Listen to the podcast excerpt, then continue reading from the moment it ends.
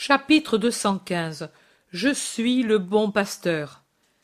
Jésus, entré dans la ville par la porte d'Hérode, est en train de la traverser pour se diriger vers le Tyropéon et le faubourg d'Ophel. Nous allons au temple? demande l'Iscariote. Oui. Attention à ce que tu fais, disent plusieurs pour l'avertir. Je ne m'y arrêterai que le temps de la prière. Ils vont te retenir. Non, nous allons entrer par les portes du septentrion et nous sortirons par les portes du midi, et ils n'auront pas le temps de s'organiser pour me nuire. À moins qu'il n'y ait toujours derrière moi quelqu'un qui me surveille et me dénonce. Personne ne réplique, et Jésus avance vers le temple qui apparaît en haut de sa colline comme une sorte de spectre dans la lumière verte jaunâtre d'un sombre matin d'hiver où le soleil qui se lève n'est guère qu'un souvenir qui s'obstine à rester présent, cherchant à s'ouvrir un passage dans le lourd amas de nuages. Vain effort, la splendeur joyeuse de l'aurore est réduite à un reflet pâle, d'un jaune irréel qui ne se diffuse pas, mais est taché de teintes de plomb veinées de vert. Et sous cette lumière, les marbres et les ors du temple apparaissent pâles, tristes, je dirais lugubres, comme des ruines qui émergent d'une zone de mort. Jésus le regarde intensément en montant vers l'enceinte, et il regarde les visages des voyageurs matinaux. La plupart sont d'humbles gens, jardiniers, bergers avec les animaux de boucherie, serviteurs ou ménagères qui vont au marché. Tous ces gens marchent silencieusement, enveloppés dans leurs manteaux, un peu penchés pour se défendre de l'air piquant du matin. Même les visages semblent plus pâles que ne le sont d'ordinaire les visages des gens de cette race. C'est la lumière étrange qui les rend ainsi verdâtres ou presque couleur de perle dans l'encadrement des étoffes colorées des manteaux dont le vert, le violet vif, le jaune intense ne peuvent guère envoyer des reflets roses sur les visages.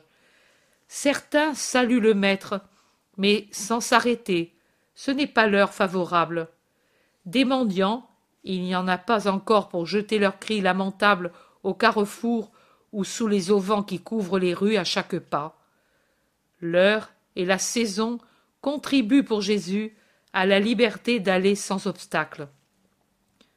Les voilà à l'enceinte. Ils entrent et vont dans l'atrium des Israélites. Ils prient pendant qu'un son de trompette d'argent, je dirais à cause de leur timbre, annonce certainement quelque chose d'important en se répandant dans les collines et pendant que se répand un suave parfum d'encens qui empêche de sentir les autres odeurs moins agréables que l'on peut sentir sur le sommet du Moria, c'est-à-dire la perpétuelle, je dirais la naturelle odeur des chairs égorgées et consumées par le feu, de farine brûlée, d'huile enflammée, qui stagne toujours là-haut, plus ou moins forte, mais toujours présente à cause des holocaustes continuels. Ils s'en vont dans une autre direction et commencent d'être remarqués par les premiers qui accourent au temple, par ceux qui lui appartiennent, par les changeurs et les marchands qui sont en train de monter leurs comptoirs ou leurs enclos. Mais ils sont trop peu nombreux et leur surprise est telle qu'ils ne savent pas réagir. Ils échangent entre eux des paroles d'étonnement. Il est revenu. Il n'est pas allé en Galilée, comme on disait. Mais où était-il caché, qu'on ne le trouvait nulle part? Il veut vraiment les braver. Quel sot Quel saint Et ainsi de suite, selon la mentalité de chacun. Jésus est déjà hors du temple et il descend vers la rue qui va vers Ophel. Quant au croisement des chemins qui vont vers Sion, il tombe sur l'aveugle-né guéri depuis peu, qui, chargé de paniers pleins de pommes parfumées, s'en va allègrement en plaisantant avec d'autres jeunes également chargés, qui vont dans un sens opposé au sien. Peut-être que pour le jeune homme la rencontre passerait inaperçue étant donné qu'il ignore le visage de Jésus et ceux des apôtres. Mais Jésus n'ignore pas le visage du miraculé, et il l'appelle. Sidonia, dit Bartholmaï, se retourne et il regarde interrogateur cet homme de grande taille et majestueux malgré la simplicité de son vêtement, qu'il appelle par son nom en se dirigeant vers une ruelle. Viens ici, ordonne Jésus.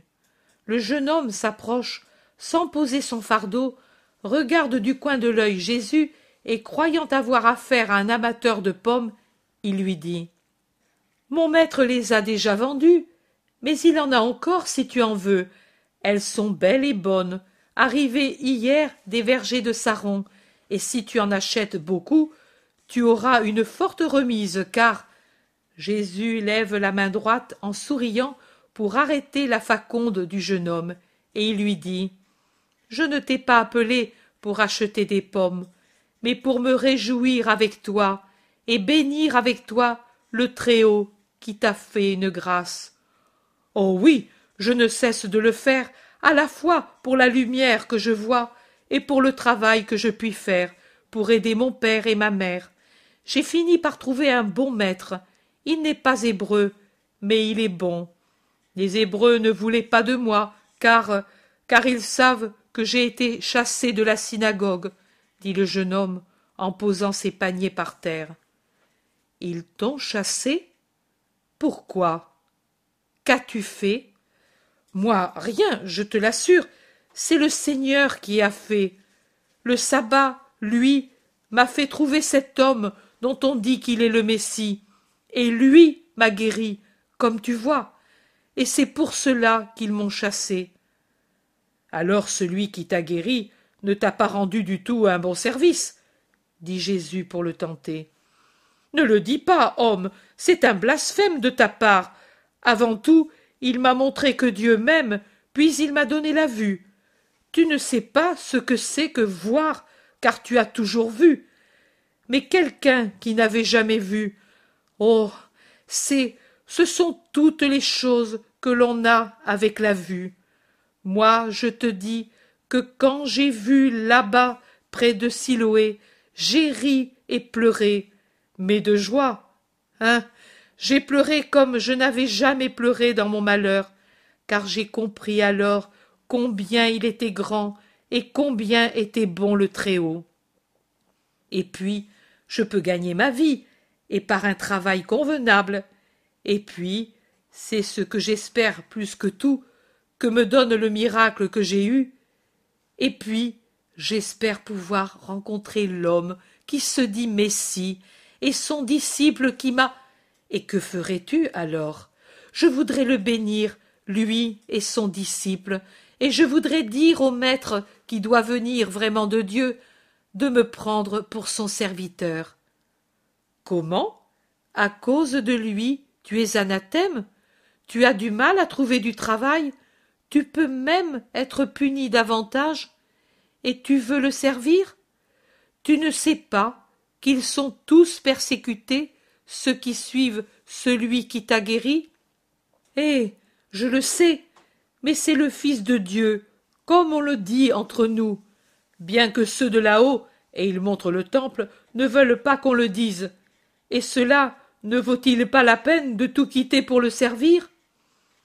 Tu crois donc au Fils de Dieu et à sa présence en Palestine? J'y crois, mais je voudrais le connaître non seulement par l'intelligence, mais avec tout moi-même. Si tu sais qui il est et où il se trouve, dis-le-moi, pour que j'aille à lui et que je le voie et que je croie complètement en lui et que je le serve. Tu l'as déjà vu, et il n'est pas nécessaire que tu ailles à lui. Celui que tu vois en ce moment et qui te parle, c'est le Fils de Dieu. Je ne pourrais l'affirmer avec certitude, mais il m'a semblé qu'en disant ces paroles, Jésus a eu, pour ainsi dire, une très brève transfiguration, en devenant très beau, et je dirais resplendissant. Je dirais que pour récompenser l'humble qui croit en lui, et le confirmer dans sa foi, il a, pendant la durée d'un éclair, dévoilé sa future beauté, je veux dire celle qu'il assumera après la résurrection et qu'il conservera au ciel, sa beauté de créature humaine glorifiée, de corps glorifié et fondu dans l'inexprimable beauté de la perfection qui lui appartient. Un instant, dis-je, un éclair, mais le coin à demi obscur où ils se sont retirés pour parler, sous l'archivolte de la ruelle, s'illumine étrangement d'une clarté qui se dégage de Jésus, qui, je le répète, devient très beau. Puis tout redevient comme avant, sauf le jeune homme qui maintenant est par terre, la figure dans la poussière, et qui adore en disant Je crois, Seigneur mon Dieu. Lève-toi, je suis venu dans le monde pour apporter la lumière et la connaissance de Dieu, et pour éprouver les hommes et les juger.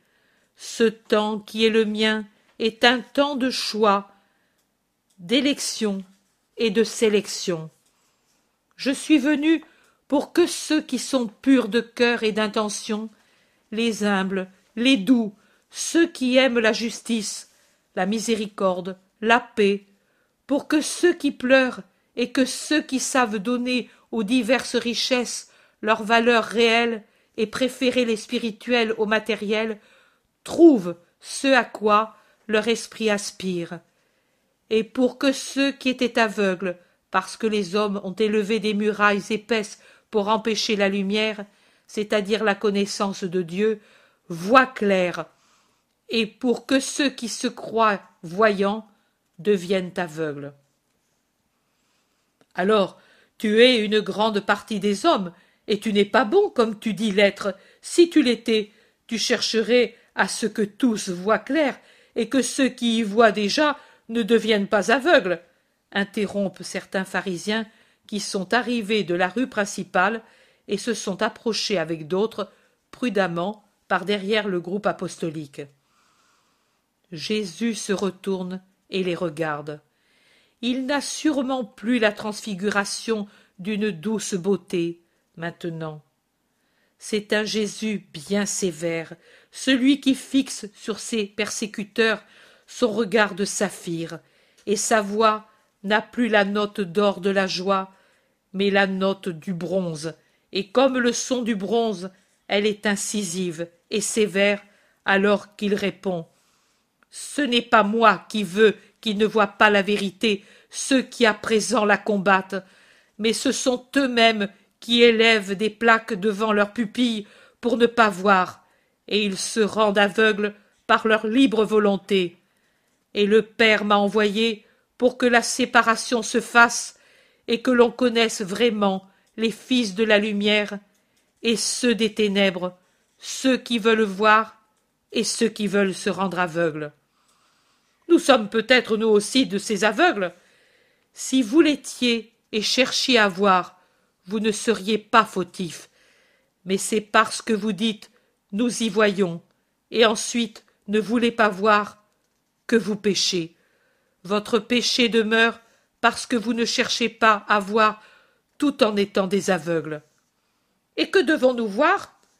La voix, la vérité, la vie.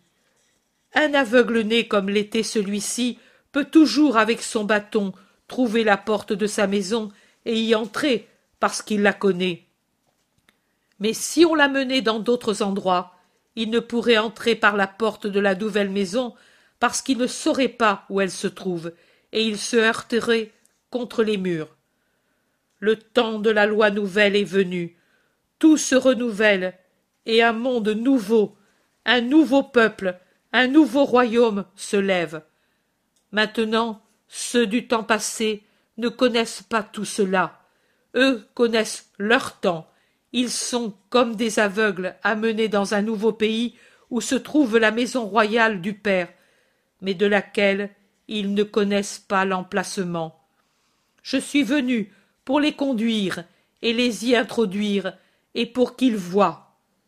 Mais je suis moi-même la porte par laquelle on accède à la maison paternelle, au royaume de Dieu, à la lumière, au chemin, à la vérité, à la vie. Et je suis aussi celui qui est venu pour rassembler le troupeau resté sans guide et pour le conduire dans un unique bercail, dans celui du Père. Je connais la porte du bercail, car je suis en même temps la porte et le berger. Et j'y entre et en sors comme et quand je veux, et j'y entre librement et par la porte, car je suis le vrai berger. Quand quelqu'un vient donner aux brebis de Dieu d'autres indications, ou cherche à les dévoyer en les amenant à d'autres demeures et d'autres chemins, ce n'est pas le bon berger, mais un faux berger. Et de même, celui qui n'entre pas par la porte du bercail, mais cherche à y entrer par un autre endroit, en sautant par-dessus la clôture, n'est pas le berger, mais un voleur et un assassin qui y entre avec l'intention de voler et de tuer, pour que les agneaux qu'il prend n'aient pas de voix pour se plaindre et n'attirent pas l'attention des gardiens et du berger. Et aussi, parmi les brebis du troupeau d'Israël, des faux bergers cherchent à s'insinuer pour les faire sortir des pâturages, loin du vrai berger, et ils y entrent, disposés à les arracher au troupeau par la violence, et à l'occasion ils sont disposés aussi à les tuer et les frapper de tant de manières, pour les empêcher de parler et de dire aux bergers les ruses des faux bergers, et de crier vers Dieu de les protéger contre leurs adversaires et les adversaires du berger. Je suis le bon berger, et mes brebis me connaissent, et me connaissent ceux qui sont pour toujours les portiers du vrai bercail. Eux ont connu moi et mon nom, et ils l'ont dit pour qu'il fût connu d'Israël, et ils m'ont décrit, et ils ont préparé mes chemins. Et quand ma voix s'est fait entendre, voilà que le dernier d'entre eux m'a ouvert la porte en disant au troupeau qui attendait le vrai berger, au troupeau groupé autour de son bâton, Voici, celui-ci est celui dont j'ai dit qu'il vient derrière moi, un qui me précède parce qu'il existait avant moi, et moi je ne le connaissais pas. Mais pour cela, pour que vous soyez prêts à le recevoir, je suis venu baptiser avec l'eau pour qu'il soit manifesté en Israël.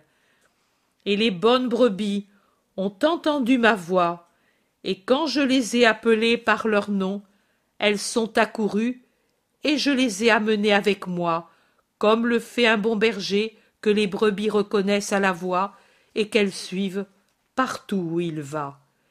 Et quand il les a fait toutes sortir, il marche devant elles, et elles le suivent, car elles aiment la voix du berger, alors qu'elles ne suivent pas un étranger, mais au contraire fuient loin de lui, parce qu'elles ne le connaissent pas et le craignent.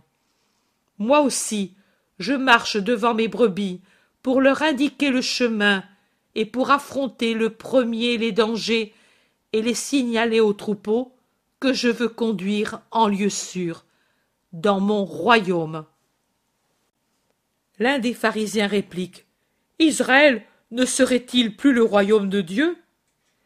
Israël est le lieu d'où le peuple de Dieu doit s'élever à la vraie Jérusalem et au royaume de Dieu. Et le Messie promis alors, ce Messie que tu affirmes être, il ne doit donc pas rendre Israël triomphant, glorieux, maître du monde, en assujettissant à son sceptre tous les peuples et en se vengeant oh en se vengeant férocement de tous ceux qui l'ont assujetti depuis qu'il est peuple. Rien de cela n'est vrai alors. Tu nies les prophètes. Tu traites de sots nos rabbis. Tu le royaume du messie n'est pas de ce monde c'est le royaume de dieu fondé sur l'amour il n'est rien d'autre le messie n'est pas le roi des peuples et des armées mais le roi des esprits. C'est du peuple élu que viendra le Messie, de la souche royale, et surtout de Dieu qui l'a engendré et envoyé.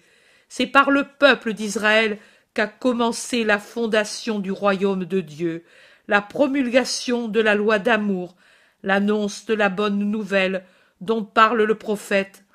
Mais le Messie sera roi du monde, roi des rois, et son royaume n'aura pas de limite, ni de frontières, ni dans le temps, ni dans l'espace. Ouvrez les yeux et acceptez la vérité. Nous n'avons rien compris à ton radotage. Tu dis des paroles qui n'ont pas de sens. Parle et réponds sans parabole. Es-tu, oui ou non, le Messie Et vous n'avez pas encore compris. C'est pour cela que je vous ai dit que je suis la porte et le berger. Jusqu'à présent, personne n'a pu entrer dans le royaume de Dieu parce qu'il était muré et sans issue. Mais maintenant je suis venu et la porte d'entrée est faite. Oh, d'autres ont dit qu'ils étaient le Messie, et on les a reconnus ensuite pour des voleurs et des rebelles, et la justice humaine a puni leur rébellion. Qui nous assure que tu n'es pas comme eux? Nous sommes là de souffrir et de faire souffrir au peuple la rigueur de Rome, grâce à des menteurs qui se disent rois et qui poussent le peuple à la révolte. Non, elle n'est pas exacte, votre phrase. Vous ne voulez pas souffrir, cela est vrai. Mais que le peuple souffre, vous n'en souffrez pas. C'est si vrai qu'à la rigueur de ceux qui nous dominent, vous ajoutez votre rigueur, en opprimant le menu peuple par des dîmes exagérées et par beaucoup d'autres choses. Qui vous assure que je ne suis pas un malandrin? Mes actions. Ce n'est pas moi qui rends lourde la main de Rome, mais au contraire, puisqu'il m'arrive de la rendre plus légère, en conseillant l'humanité à ceux qui nous dominent, et la patience à ceux qui sont dominés. Au moins cela. C'est la vie de beaucoup de gens. En effet, maintenant l'auditoire a beaucoup augmenté et ne cesse de croître au point que le trafic en est gêné sur la grande rue et que les gens refluent tous dans la ruelle sous les voûtes de laquelle les voix se répercutent. Ils approuvent Jésus en disant Bien dit pour les dîmes, c'est vrai, lui nous conseille la soumission et aux Romains la pitié.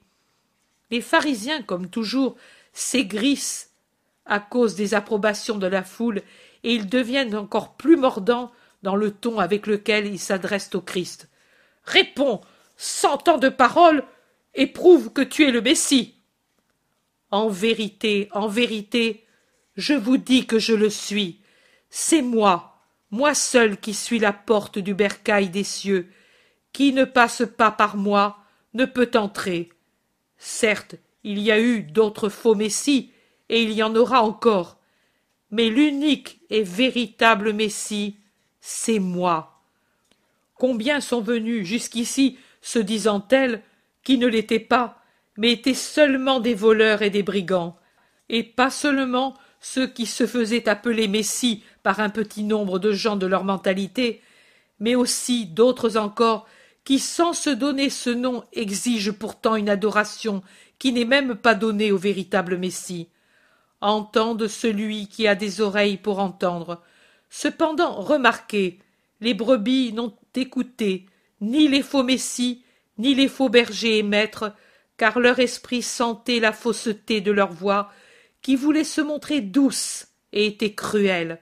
Seuls les boucs les ont suivis pour être leurs compagnons de scélératesse. Les boucs sauvages, indomptés, qui ne veulent pas entrer dans le bercail de Dieu sous le sceptre du vrai roi et berger, parce que cela maintenant on l'a en Israël.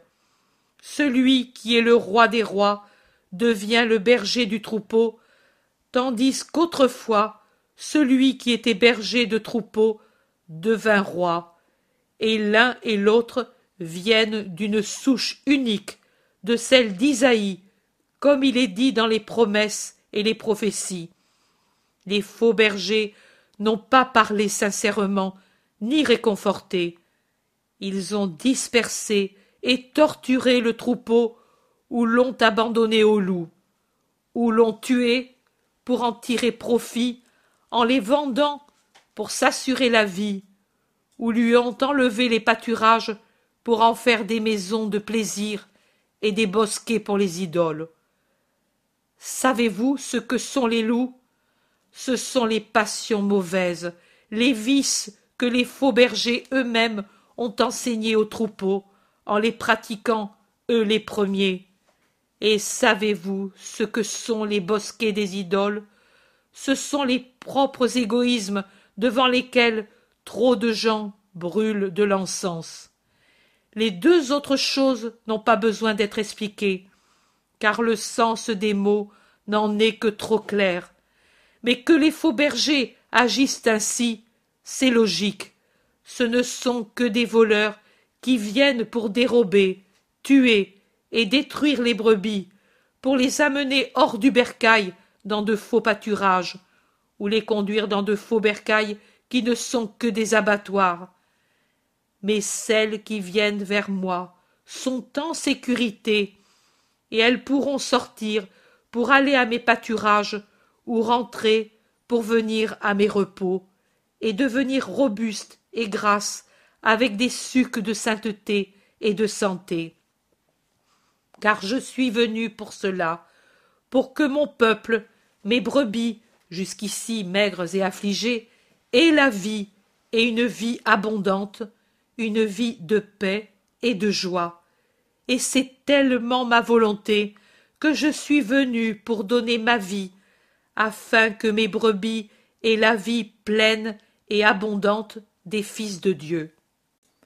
Je suis le bon pasteur, et un pasteur, quand il est bon, donne sa vie pour défendre son troupeau des loups et des voleurs, tandis que le mercenaire, qui n'aime pas les brebis mais l'argent qu'il gagne pour les mener au pâturage, ne se préoccupe que de se sauver lui-même avec son pécule dans son sein.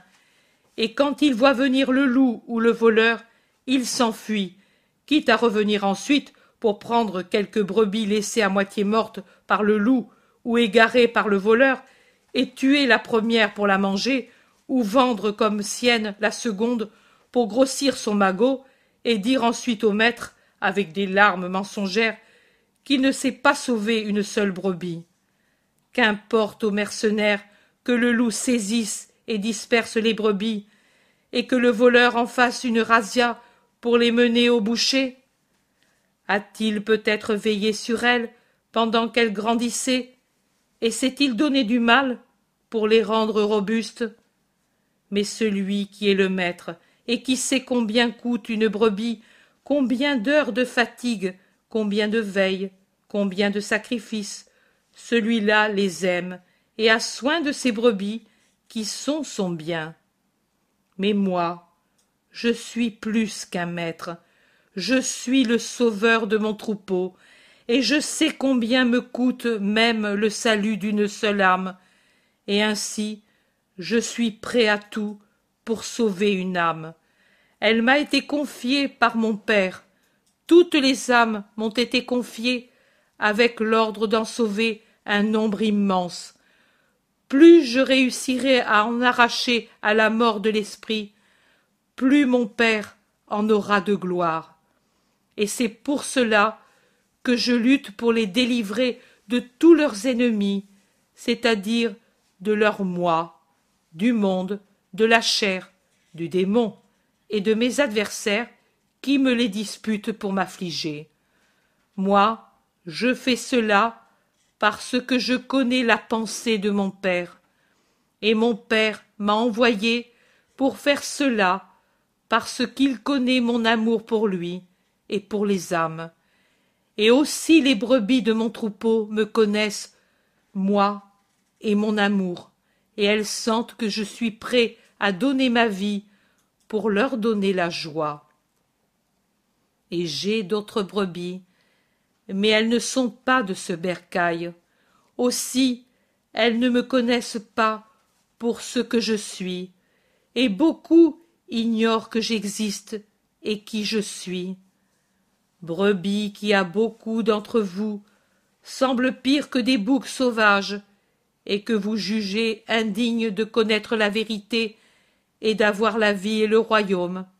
Et pourtant il n'en est pas ainsi. Le père les veut aussi celles-là et je dois donc les approcher me faire connaître faire connaître la bonne nouvelle les conduire à mes pâturages les rassemblées, et elles aussi écouteront ma voix, et elles finiront par l'aimer. Et il y aura un seul bercail sous un seul pasteur, et le royaume de Dieu sera formé sur la terre, prêt à être transporté et accueilli dans les cieux sous mon sceptre et mon signe et mon vrai nom. Mon vrai nom, il est connu de moi seulement, mais quand le nombre des élus sera complet, et qu'au milieu des hymnes d'allégresse ils s'assoiront au grand repas de noces de l'époux avec l'épouse, alors mon nom sera connu de mes élus qui par fidélité à lui se sont sanctifiés, même sans connaître toute l'étendue et toute la profondeur de ce que c'est d'être marqué de mon nom et récompensé de leur amour pour lui, et qui se sont sanctifiés même sans connaître quelle est la récompense. C'est cela que je veux donner à mes brebis fidèles, ce qui est ma joie même. Jésus tourne ses yeux extatiques, brillants de pleurs, sur les visages tournés vers lui, et un sourire tremble sur ses lèvres, un sourire tellement spiritualisé dans un visage spiritualisé qu'un frisson secoue la foule qui se rend compte du ravissement du Christ en une vision béatifique et son désir d'amour de l'avoir accompli. Il se ressaisit. Il ferme un instant les yeux pour cacher le mystère que voit son esprit et que l'œil pourrait trop trahir. Et il reprend. C'est pour cela que le Père m'aime, ô mon peuple, ô mon troupeau, parce que pour toi, pour ton bien éternel, je donne la vie. Ensuite, je la reprendrai, mais avant, je la donnerai pour que tu aies la vie et ton sauveur pour ta propre vie. Et je la donnerai de sorte que tu t'en repaisses, me changeant de pasteur en pâturage et en source qui donneront nourriture et boisson, non pas pour quarante années comme pour les Hébreux dans le désert, mais pour tout le temps de l'exil à travers les déserts de la terre. Personne, en réalité, ne m'enlève la vie, ni ceux qui, en m'aimant de toute même, méritent que je m'immole pour eux, ni ceux qui me l'enlèvent à cause d'une haine sans mesure et d'une sotte peur. Personne ne pourrait me l'enlever si de moi-même je ne consentais pas à la donner, et si le père ne le permettait pas, pris tous les deux d'un délire d'amour pour l'humanité coupable. C'est de moi-même que je la donne, et j'ai le pouvoir de la reprendre quand je veux, car il n'est pas convenable que la mort puisse l'emporter sur la vie. C'est pour cela que le Père m'a donné ce pouvoir, et même que le Père m'a commandé de le faire et par ma vie offerte et consumée, les peuples deviendront un peuple unique, le mien, le peuple céleste des fils de Dieu, pour séparer dans les peuples les brebis des boucs, et pour que les brebis suivent leur pasteur dans le royaume de la vie éternelle. Jésus, qui jusqu'alors a parlé à haute voix, s'adresse à voix basse à Sidonia, dit Bartholmaï, toujours resté devant lui, avec à ses pieds son panier de pommes odorantes, et il lui dit Tu as tout oublié pour moi. Maintenant, tu vas certainement être puni et perdre ta place. Tu vois, je t'apporte toujours de la souffrance. Pour moi, tu as perdu la synagogue, et maintenant tu vas perdre ton maître. Et qu'est-ce que je m'en fais si je te possède, toi, toi seul as de la valeur pour moi, et je quitte tout pour te suivre, pourvu que tu me le permettes. Laisse-moi seulement porter ces fruits à leur acheteur, et puis je suis à toi. Allons ensemble, puis nous irons chez ton père, car tu as un père, et tu dois l'honorer en lui demandant sa bénédiction. Oui, Seigneur, tout ce que tu veux. Pourtant, instruis-moi beaucoup, car je ne sais rien, pas même lire et écrire, puisque j'étais aveugle. Ne t'en préoccupe pas, ta bonne volonté te servira d'école. Et il s'éloigne pour revenir sur la rue principale pendant que la foule commente, discute, se querelle même, hésitant entre les avis opposés qui sont toujours les mêmes. Jésus de Nazareth est-il un possédé ou un saint? Les gens en désaccord discutent pendant que Jésus s'éloigne. Chapitre 216 En allant à Béthanie et chez Lazare. Jésus congédie les disciples Lévi, Joseph, Matthias et Jean, trouvés je ne sais où, et auxquels il confie le nouveau disciple Sidonia, dit Bartholmaï. Cela arrive aux premières maisons de Béthanie. Et les disciples bergers s'en vont avec le nouveau venu et sept autres hommes qu'ils avaient avec eux. Jésus les regarde partir, et puis il se tourne pour regarder ses apôtres, et il leur dit Et maintenant, attendons ici Judas de Simon. Ah tu t'es aperçu qu'il s'en est allé? disent les autres étonnés. Nous croyions que tu ne l'avais pas remarqué. Il y avait tant de gens, et tu n'as pas cessé de parler, avec le jeune homme d'abord, puis avec les bergers. J'ai vu dès le premier instant qu'il s'était éloigné. Rien ne m'échappe. C'est pour cela que je suis entré dans des maisons amies pour dire d'envoyer Judas à Béthanie s'il me cherchait. Dieu veuille que non, mâchonne Jude entre ses dents. Jésus le regarde, mais il montre qu'il ne va pas relever la phrase et il continue en s'adressant à tous, car il les voit tous de la vie du Thaddée. Les visages parfois parlent mieux que les paroles. Il sera bon ce repos. En attendant son retour, il donnera à tous du réconfort.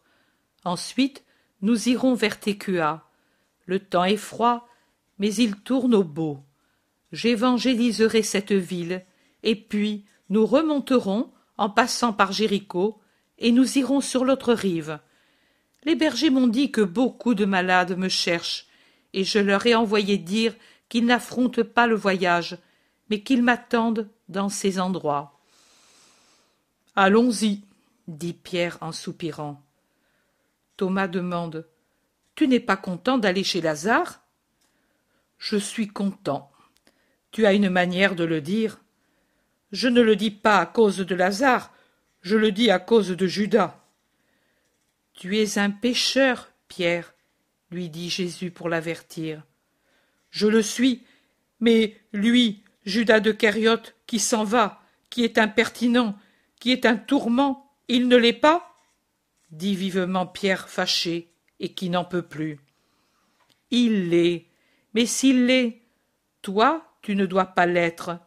Aucun de nous ne doit l'être. Rappelez-vous que Dieu nous demandera compte de ce que nous aurons fait pour le racheter. Je dis nous demandera, car c'est à moi d'abord, avant que ce ne soit à vous, que Dieu a confié cet homme.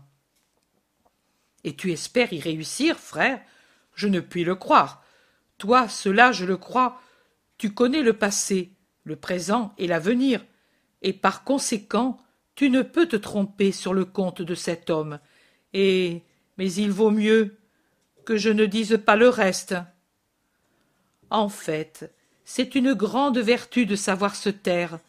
Sache cependant que la prévision plus ou moins exacte de l'avenir d'un cœur ne dégage personne de persévérer jusqu'à la fin pour arracher un cœur à la ruine.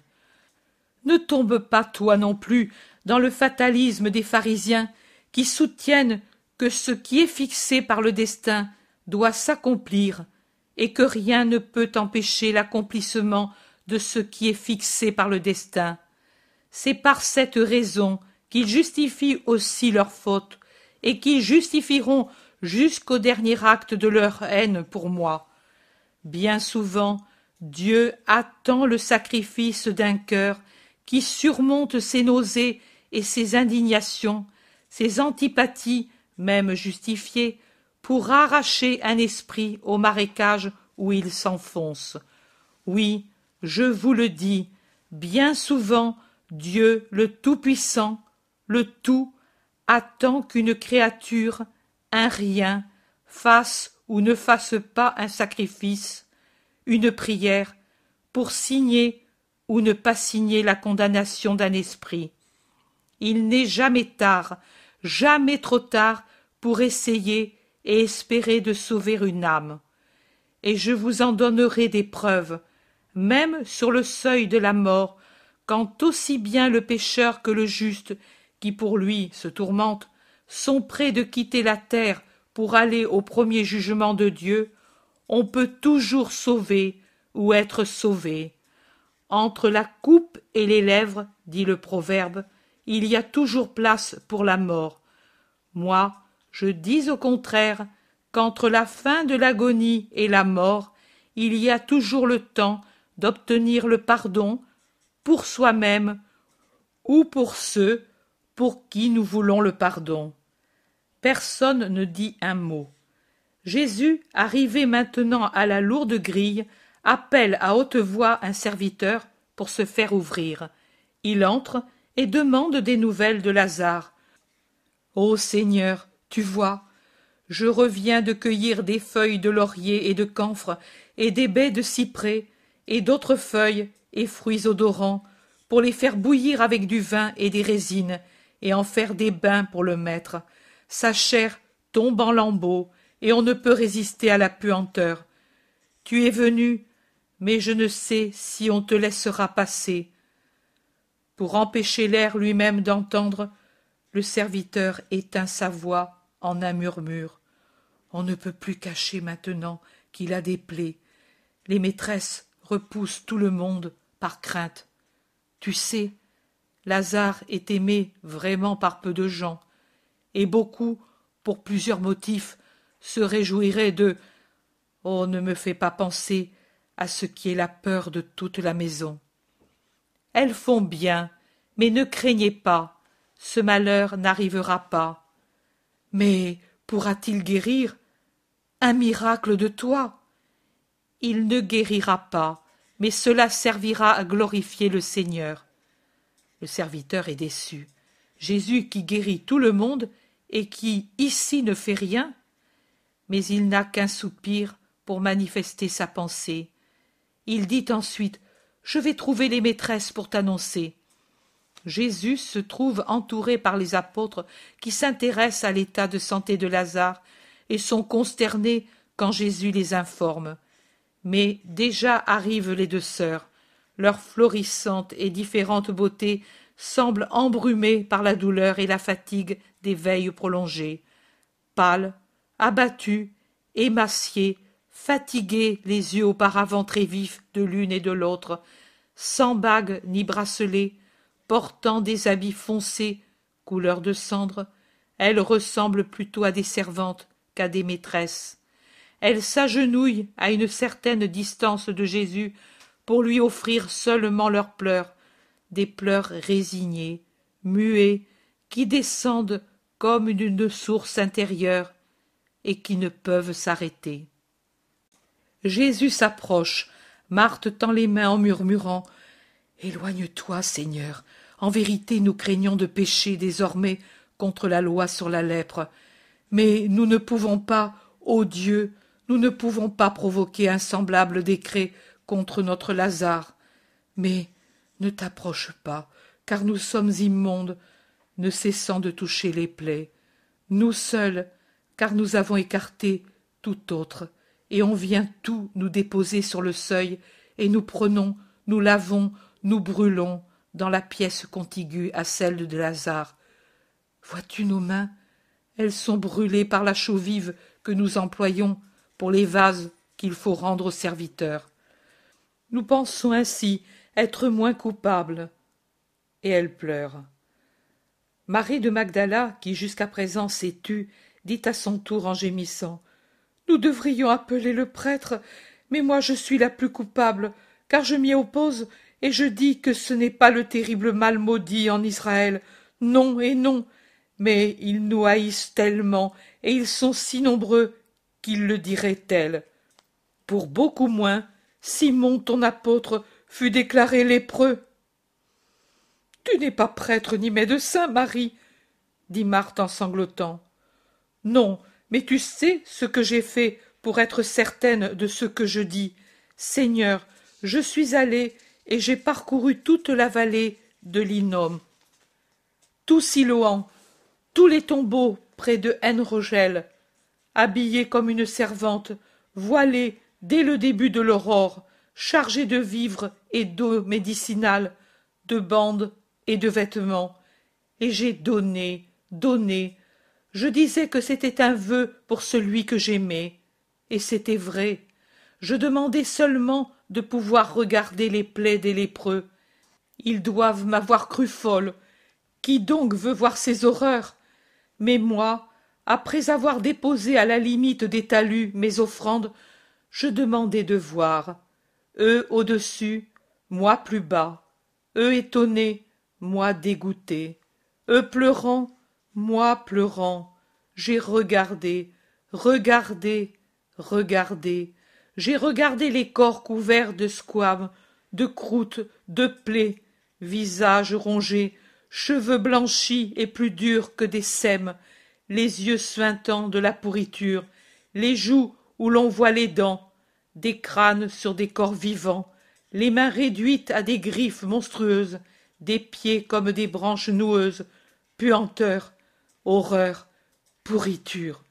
Oh. Si j'ai péché en adorant la chair, si j'ai joui avec mes yeux, avec l'odorat, l'ouïe, le toucher de ce qui était beau, parfumé, harmonieux, doux et lisse. Oh. Je t'assure que mes sens sont désormais purifiés par la mortification de ces connaissances. Mes yeux ont oublié la beauté séduisante de l'homme en contemplant ces monstres.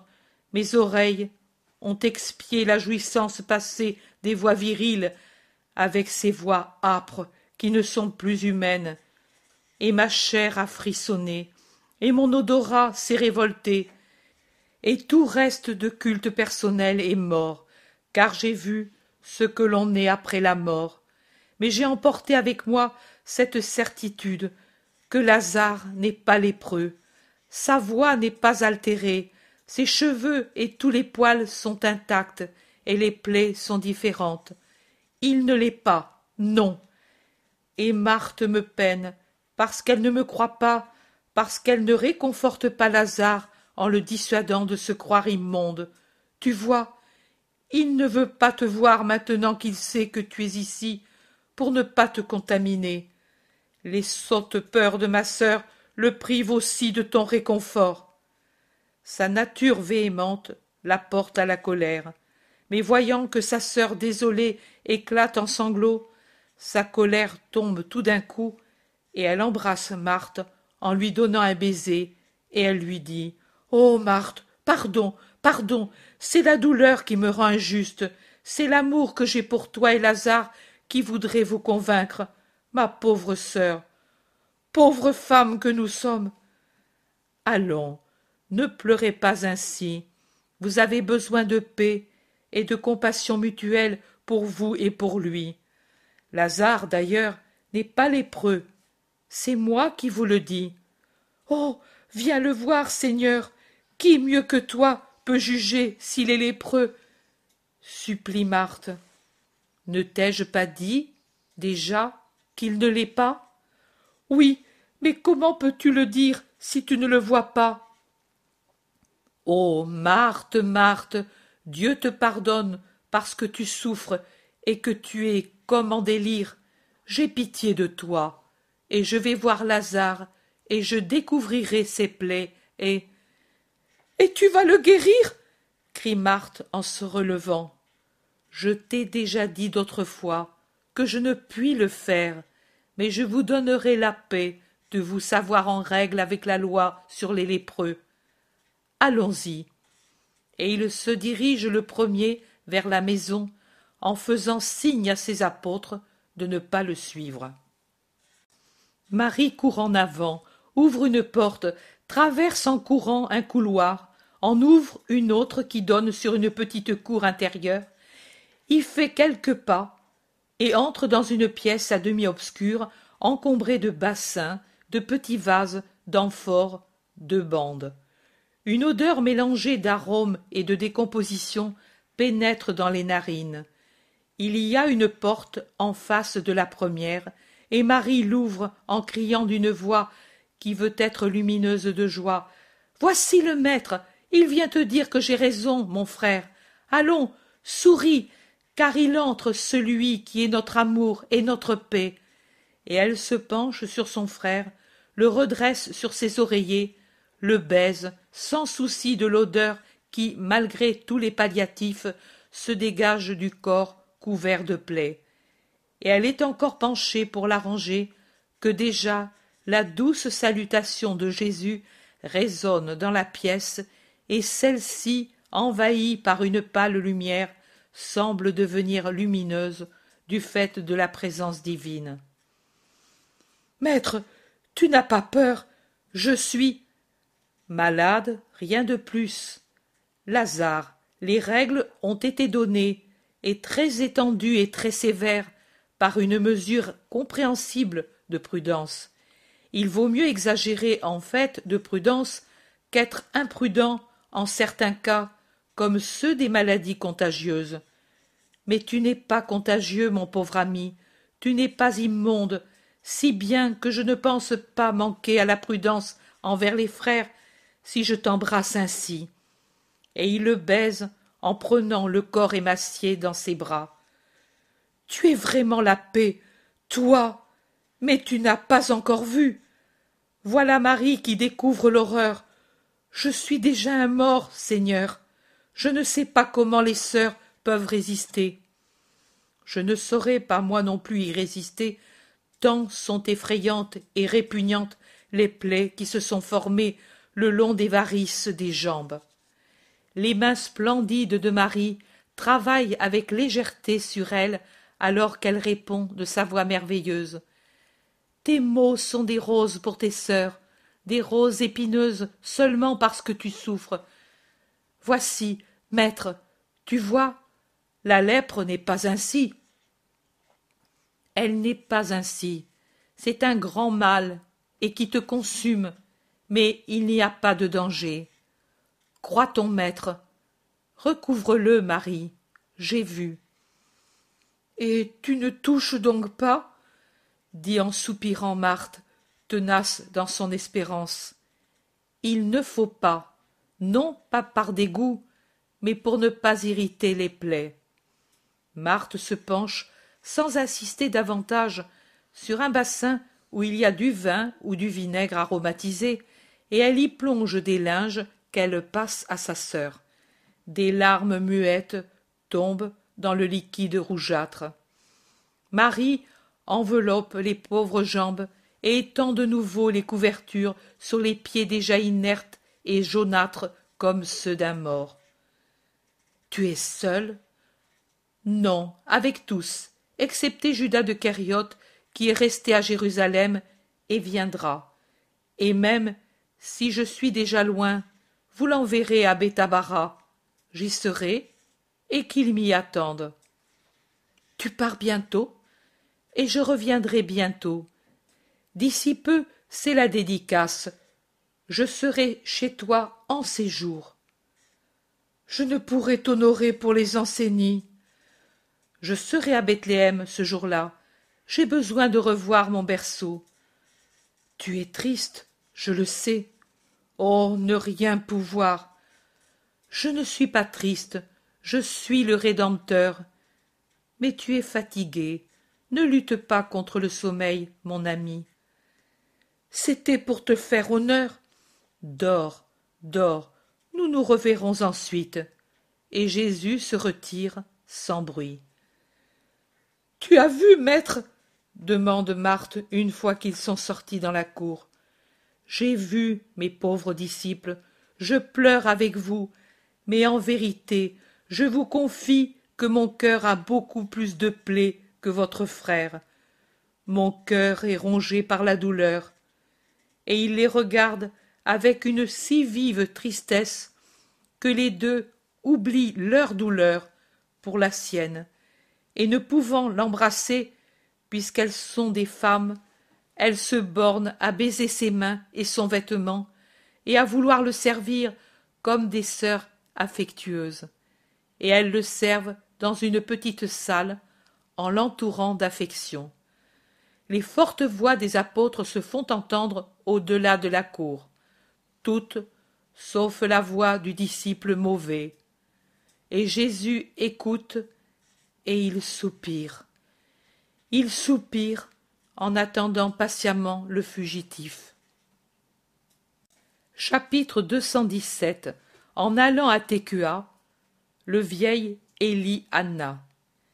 Ils sont encore à onze quand ils reprennent la route, onze visages pensifs et dégoûtés autour du visage affligé de Jésus qui a pris congé des sœurs et qui, après un instant de réflexion avant de franchir la grille, ordonne à Simon le Zélote et à Barthélemy Vous, restez ici, vous me rejoindrez à Técua chez Simon, ou bien dans la maison de Nick, près de Jéricho, ou à Bethabara. Cela, s'il vient. Et servez la charité. Vous m'avez compris? Barthélemy assure. Va en toute tranquillité, maître. Nous n'offenserons en aucune manière l'amour du prochain. Quelle que soit l'heure où il vous rejoindra, partez de suite. Tout de suite, maître, et merci de la confiance que tu as en nous, dit le zélote. Ils échangent un baiser, et pendant qu'un serviteur ferme la porte et que Jésus s'éloigne, les deux qui sont restés reviennent avec les sœurs vers la maison. Jésus est en avant, seul. Derrière, Pierre entre Matthieu et Jacques d'Alphée, puis Philippe avec André, Jacques et Jean de Zébédée.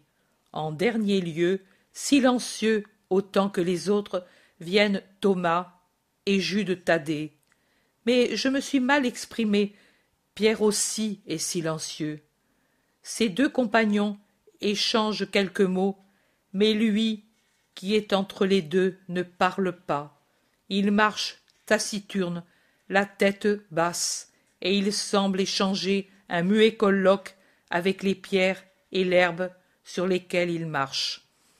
Les deux derniers aussi ont à peu près la même attitude. Thomas semble plongé dans la contemplation d'une petite branche de saule qui l'effeuille, feuille après feuille, et il regarde chaque feuille après l'avoir détachée, comme pour en étudier la couleur vert pâle d'un côté, argentée de l'autre, ou les veines de la trame. Jude Thaddée regarde fixement tout droit devant lui. Je ne sais pas s'il regarde l'horizon qui, après le franchissement d'une crête, s'ouvre sur la clarté vaporeuse d'une plaine à l'aurore, ou s'il regarde uniquement la tête blonde de Jésus qui a rejeté en arrière le bord de son manteau comme pour jouir sur sa tête du doux soleil de décembre. Elle finit en même temps l'occupation de Thomas et la contemplation de l'horizon ou du maître de la part de Jude Thaddée. Ce dernier abaisse les yeux et tourne la tête pour regarder son compagnon, alors que Thomas, après avoir réduit sa branchette à une petite cravache, lève les yeux pour regarder le Thaddée, un regard aigu et en même temps bon et triste qui rencontre un même regard. C'est ainsi, ami, c'est vraiment ainsi, dit Thomas comme s'il terminait une conversation. Oui, c'est ainsi, et ma douleur est bien grande. Pour moi, il y a en plus l'amour de parents. Je comprends, mais tu as un tourment d'affection au cœur. Mais, et moi, j'ai un remords qui me tourmente, et c'est pire encore, dit Thomas. Un remords, toi? Tu n'as rien qui motive un remords. Tu es bon et fidèle. Jésus est content de toi. Et nous, nous n'avons jamais eu de toi aucun motif de scandale. comment alors te vient cette impression de remords? D'un souvenir le souvenir du jour où j'ai décidé de suivre le nouveau rabbi qui était apparu au temple judas et moi nous étions à côté et nous avons admiré l'attitude et les paroles du maître et j'ai décidé de le rechercher.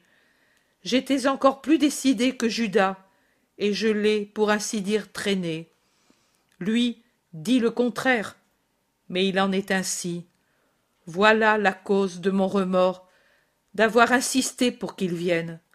J'ai apporté une douleur continuelle à jésus mais judas je le savais était bien vu de beaucoup de gens et je pensais qu'il pouvait être utile.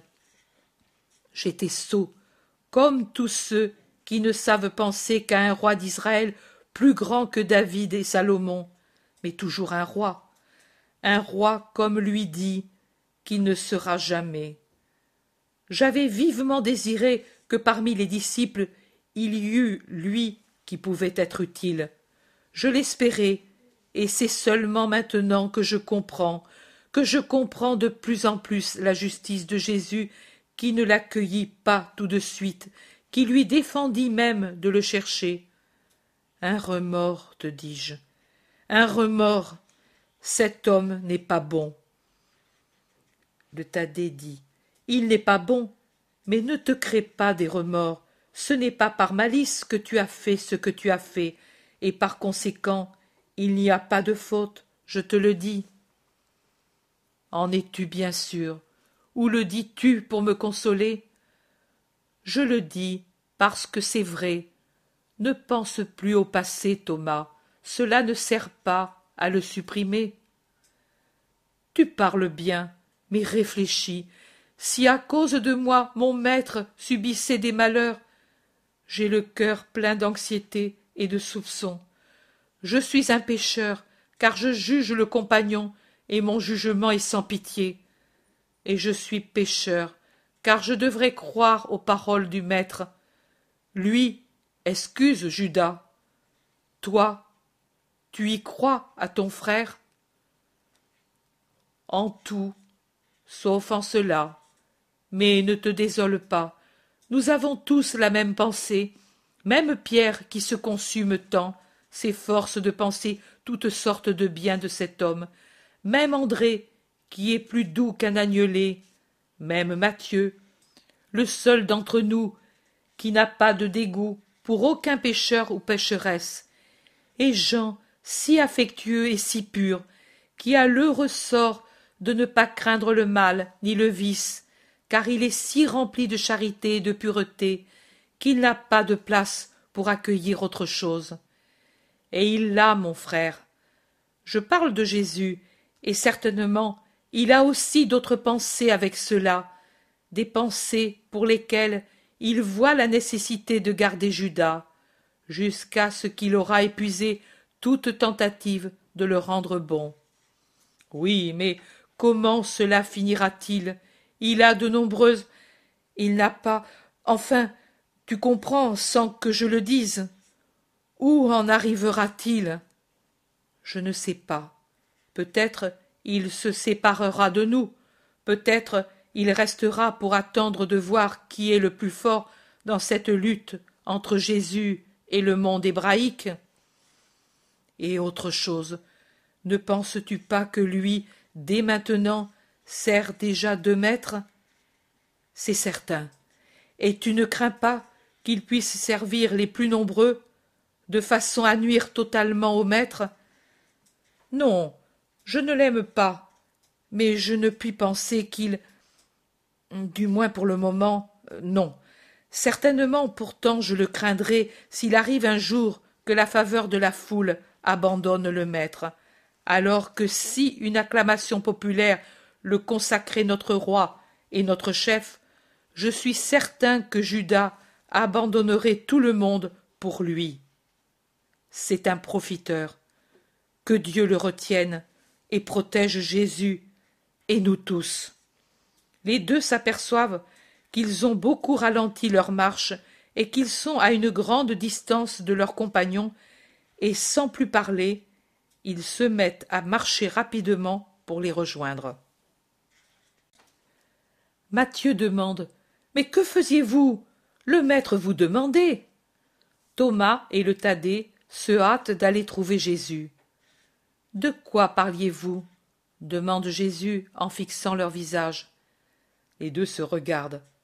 Parler, ne pas parler, la sincérité l'emporte. De Judas, disent-ils ensemble. Je le savais, mais j'ai voulu mettre votre sincérité à l'épreuve. Vous m'auriez affligé si vous m'aviez menti. Mais n'en parlez plus, et surtout de cette manière. Il y a tant de bonnes choses dont on peut parler. Pourquoi s'abaisser toujours à considérer ce qui est très, trop matériel? Isaïe dit Laissez l'homme qui a l'esprit dans les narines. Moi, je vous dis, cessez d'analyser cet homme et occupez-vous de son esprit. L'animal qui est en lui, son monstre, ne doit pas attirer vos regards ni vos jugements, mais ayez de l'amour, un amour douloureux et actif pour son esprit. Délivrez-le du monstre qui le tient. Vous ne savez pas. Il se retourne pour appeler les sept autres. Venez tous ici, car à tous est utile ce que je dis, parce que vous avez tous les mêmes pensées dans le cœur. Vous ne savez pas que vous apprenez davantage à travers Judas de Kériote qu'à travers toute autre personne Vous trouverez beaucoup de Judas et très peu de Jésus dans votre ministère apostolique. Les Jésus seront bons, doux, purs, fidèles, obéissants, prudents, sans avidité. Il y en aura bien peu. Mais combien, combien de Judas de Kériote vous trouverez, vous et ceux qui vous suivront, et vos successeurs sur les chemins du monde. Et pour être maître et savoir, vous devez suivre cette école. Lui, avec ses défauts, vous montre l'homme tel qu'il est. Moi, je vous montre l'homme tel qu'il devrait être. Deux exemples également nécessaires. Vous, en connaissant bien l'un et l'autre, vous devez chercher à changer le premier dans le second, et que ma patience soit votre règle. Seigneur, j'ai été un grand pécheur, et je serai certainement un exemple, moi aussi, mais je voudrais que Judas, qui n'est pas un pécheur comme je l'ai été, devienne le converti que je suis. Est-ce de l'orgueil de le dire? Non, Matthieu, ce n'est pas de l'orgueil, tu rends honneur à deux vérités en le disant. La première, c'est qu'elle est véridique, la sentence qui dit La bonne volonté de l'homme opère des miracles divins. La seconde, c'est que Dieu t'a aimé infiniment dès le temps où tu n'y pensais pas, et il agissait ainsi parce que ne lui était pas inconnue ta capacité d'héroïsme. Tu es le fruit de deux forces, ta volonté et l'amour de Dieu. Et je mets en premier lieu ta volonté, car sans elle, vain aurait été l'amour de Dieu, vain, inerte. Jacques d'Alphée demande Mais Dieu ne pourrait-il pas nous convertir sans notre volonté? Certainement, mais ensuite la volonté de l'homme serait toujours requise pour persister dans la conversion obtenue miraculeusement. Alors, en Judas, cette volonté n'a pas existé, et n'existe pas, ni avant de te connaître, ni maintenant, dit avec impétuosité Philippe. Certains rient, d'autres soupirent.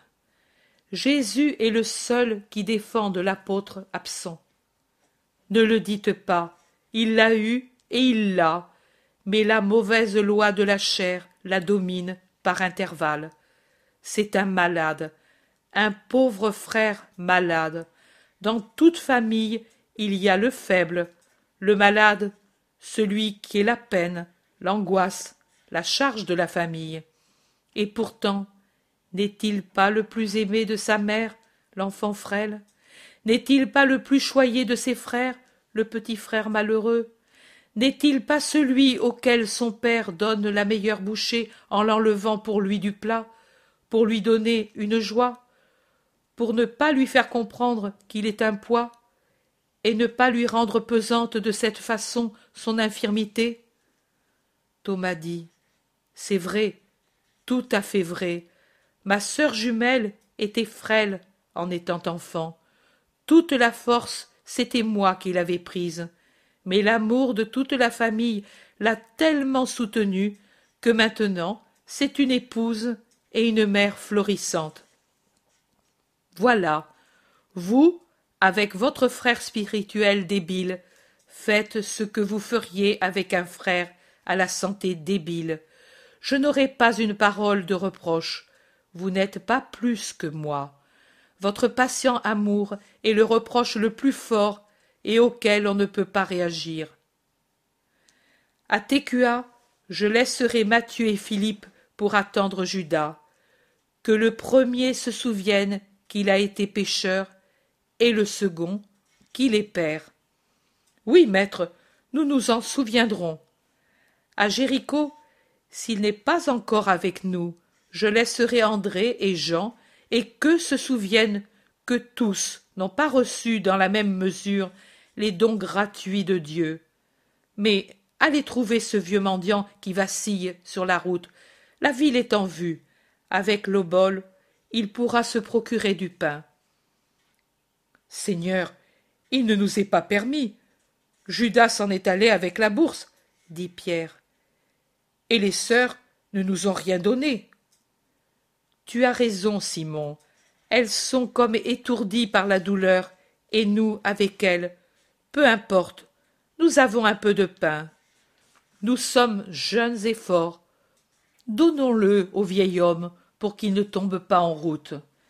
Ils fouillent dans leurs sacs, rassemblent des morceaux de pain, les donnent au petit vieux qui les regarde étonné. Mange, mange, dit Jésus pour l'encourager, et il le fait boire à sa gourde tout en lui demandant où il va. À Técua, il y a un grand marché demain, mais depuis hier, je n'ai pas mangé. Tu es seul? Plus que seul. Mon fils m'a chassé. La voix sénile déchire le cœur quand on l'entend. Dieu t'ouvrira les portes de son royaume si tu sais croire en sa miséricorde et en celle de son Messie. Mais mon fils n'aura pas le Messie, car il ne peut avoir le Messie, lui qui le hait au point de haïr son père parce qu'il l'aime. C'est pour cela qu'il t'a chassé, pour cela, et pour ne pas perdre l'amitié de certains qui le persécutent, il a voulu leur montrer que sa haine dépasse la leur, au point qu'elle domine même la voix du sang. Quelle horreur disent tous les apôtres. Ce serait plus horrible si moi j'avais les mêmes pensées que mon fils, dit avec véhémence le petit vieux. Thomas dit. Mais qui est-ce? Si j'ai bien compris, ce doit être quelqu'un qui est puissant et qu'on écoute. Homme, ce n'est pas un père qui dira le nom de son fils coupable pour le faire mépriser. Je dois dire que j'ai faim et froid. Moi qui, à force de travail, avais augmenté le bien-être de la maison pour rendre mon garçon heureux. Mais rien de plus que cela. Réfléchis que je suis en Judée, et que lui est aussi de Judée, et qu'ainsi nous sommes de la même race, mais ne pensons pas la même chose. Le reste est inutile. Et tu ne demandes rien à Dieu, toi qui es injuste? questionne doucement Jésus. Qu'il touche le cœur de mon enfant et l'amène à croire ce que je crois. Mais pour toi, seulement pour toi, tu ne demandes rien De rencontrer celui qui, pour moi, est le Fils de Dieu, pour le vénérer et mourir ensuite. Mais si tu meurs, tu ne le verras plus. Tu seras dans les limbes. Pour peu de temps. Tu es un rabbi, n'est-ce pas? J'y vois très peu, l'âge, mes nombreuses larmes, et la faim aussi, mais je vois les nœuds de ta ceinture. Si tu es un bon rabbi, comme il me semble, tu dois te rendre compte toi aussi que le temps est arrivé, le temps dont parle Isaïe, je veux dire.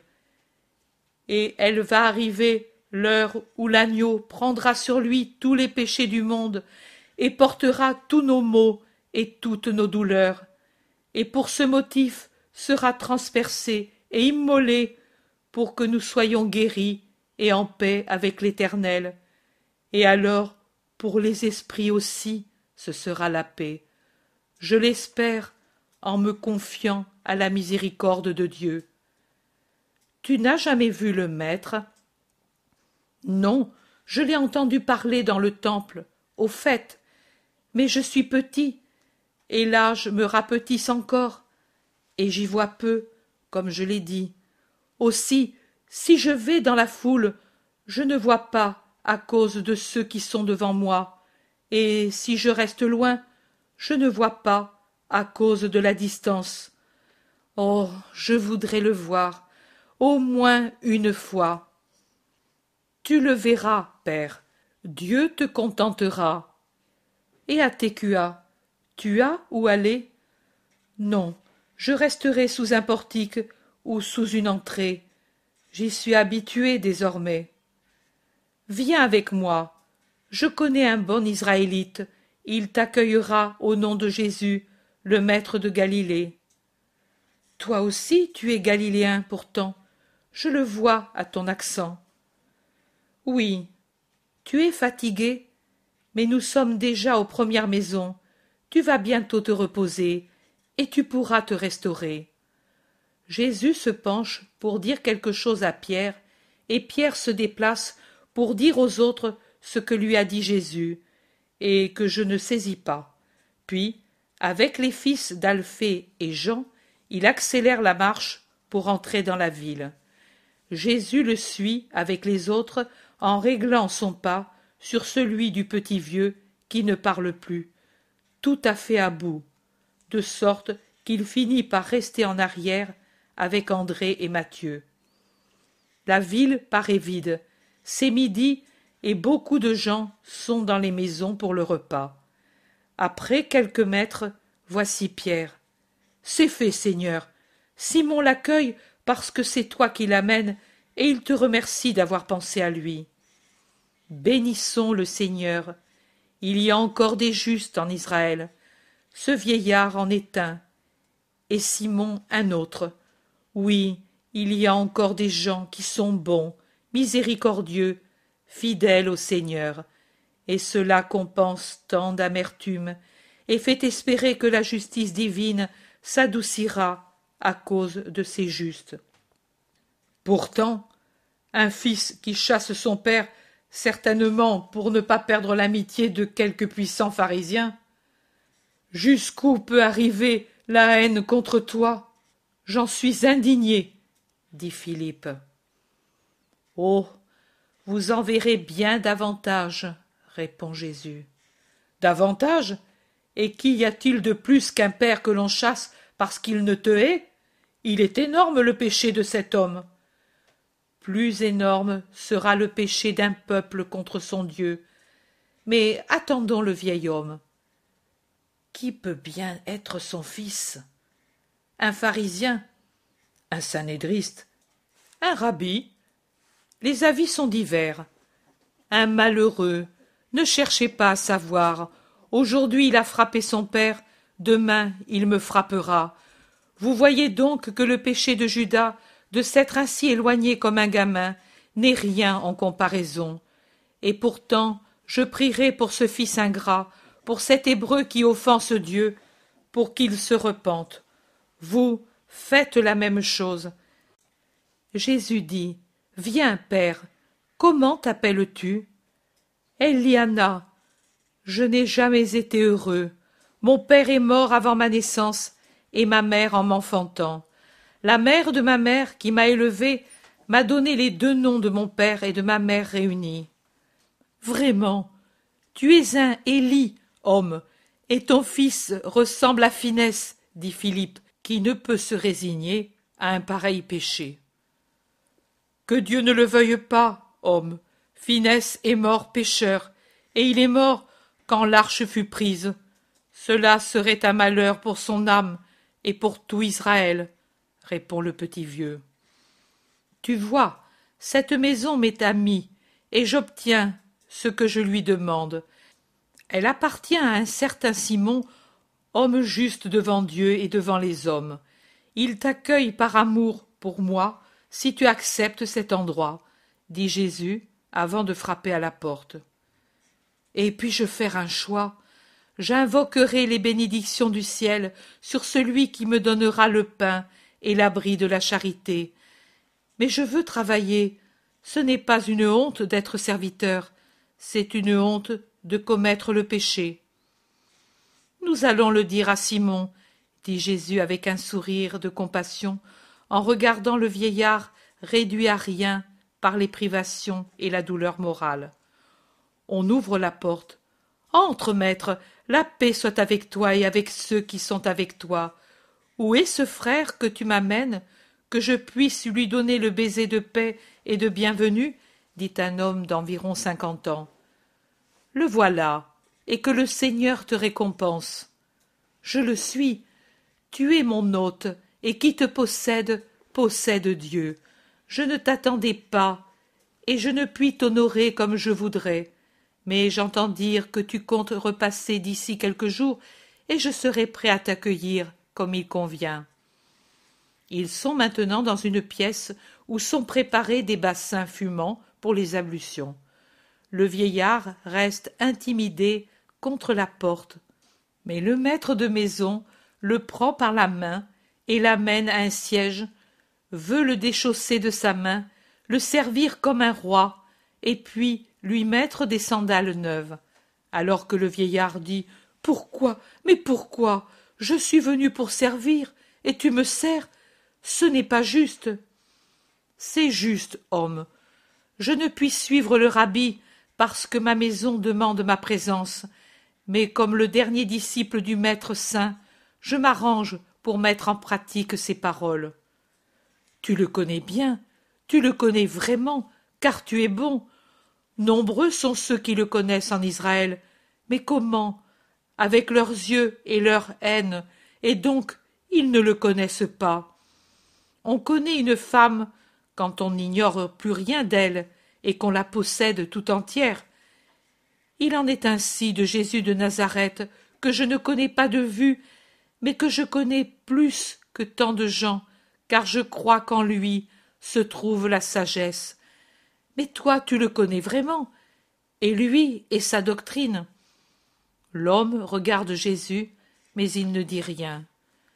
Le vieillard reprend. J'ai dit à ce rabbi que je veux travailler. Oui, oui, nous trouverons un travail pour toi, mais pour le moment, viens à table.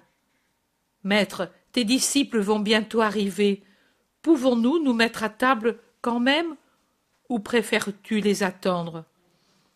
Je voudrais les attendre, mais si tu as du travail à faire. Oh, maître, tu sais que c'est une joie pour moi d'obéir à ton plus petit désir. Le petit vieux a en ce moment un premier soupçon sur l'identité de l'homme qu'il a secouru en route. Puis il le regarde, le regarde puis il regarde ses compagnons, les examine attentivement et tourne autour d'eux. Les fils d'Alphée entrent avec Jean. Jésus les appelle par leur nom. Ô Dieu très haut. Mais alors, c'est toi. S'écrie le vieillard, et il se jette par terre pour le vénérer. Son étonnement n'est pas inférieur à celui des autres. Elle est si étrange, cette façon de reconnaître le maître, si bien que Pierre lui demande Qu'y a-t-il de spécial dans ces noms, si communs, en Israël, pour te faire comprendre que tu es en face du Messie C'est que je connais Judas. Il vient toujours chez mon fils, et. Il s'arrête gêné d'avoir nommé son fils. Mais moi, je ne t'ai jamais vu, homme, dit le Thaddée en se mettant bien en face de lui et en se baissant pour être bien vis-à-vis. Moi non plus, je ne te connais pas, mais un Judas, disciple du Christ, vient souvent chez mon fils, et j'ai entendu parler d'un Jean, d'un Jacques, d'un Simon, ami de Lazare de Béthanie, et de tant d'autres choses. Entendre trois des noms connus pour être ceux des disciples les plus intimes du Maître, et lui si bon. J'ai compris, voilà. Mais où est l'autre Judas? Il n'est pas là, mais c'est vrai. Tu as compris. C'est moi. Le Seigneur est bon, Père. Tu as désiré me voir, et tu m'as vu. Bénissons les miséricordes de Dieu. Ne t'écarte pas, Élie Anna. Tu restais près de moi quand j'étais pour toi un voyageur et rien de plus. Pourquoi veux-tu t'éloigner de moi maintenant que tu sais que je suis le but? Tu ne sais pas combien ton cœur m'a consolé. Tu ne peux le savoir. C'est moi, et non pas toi, qui es le plus reçu. Quand les trois quarts d'Israël, et plus encore, me haïssent au point de se rendre criminels, quand les faibles s'éloignent de mon chemin, quand les tribulations de l'ingratitude, de la rancœur, de la calomnie me blessent de toutes parts, quand je ne puis trouver de soulagement dans la pensée que mon sacrifice sera le salut pour Israël, trouver quelqu'un comme toi, ô Père, c'est avoir une compensation pour ma douleur. Tu ne sais pas. Personne ne sait les tristesses de plus en plus profondes du Fils de l'homme. J'ai soif d'amour, et trop de cœurs sont des sources taries, auxquelles il est inutile de m'approcher. Mais allons. Et en tenant près de lui le vieillard, il entre dans la pièce où les tables sont déjà prêtes.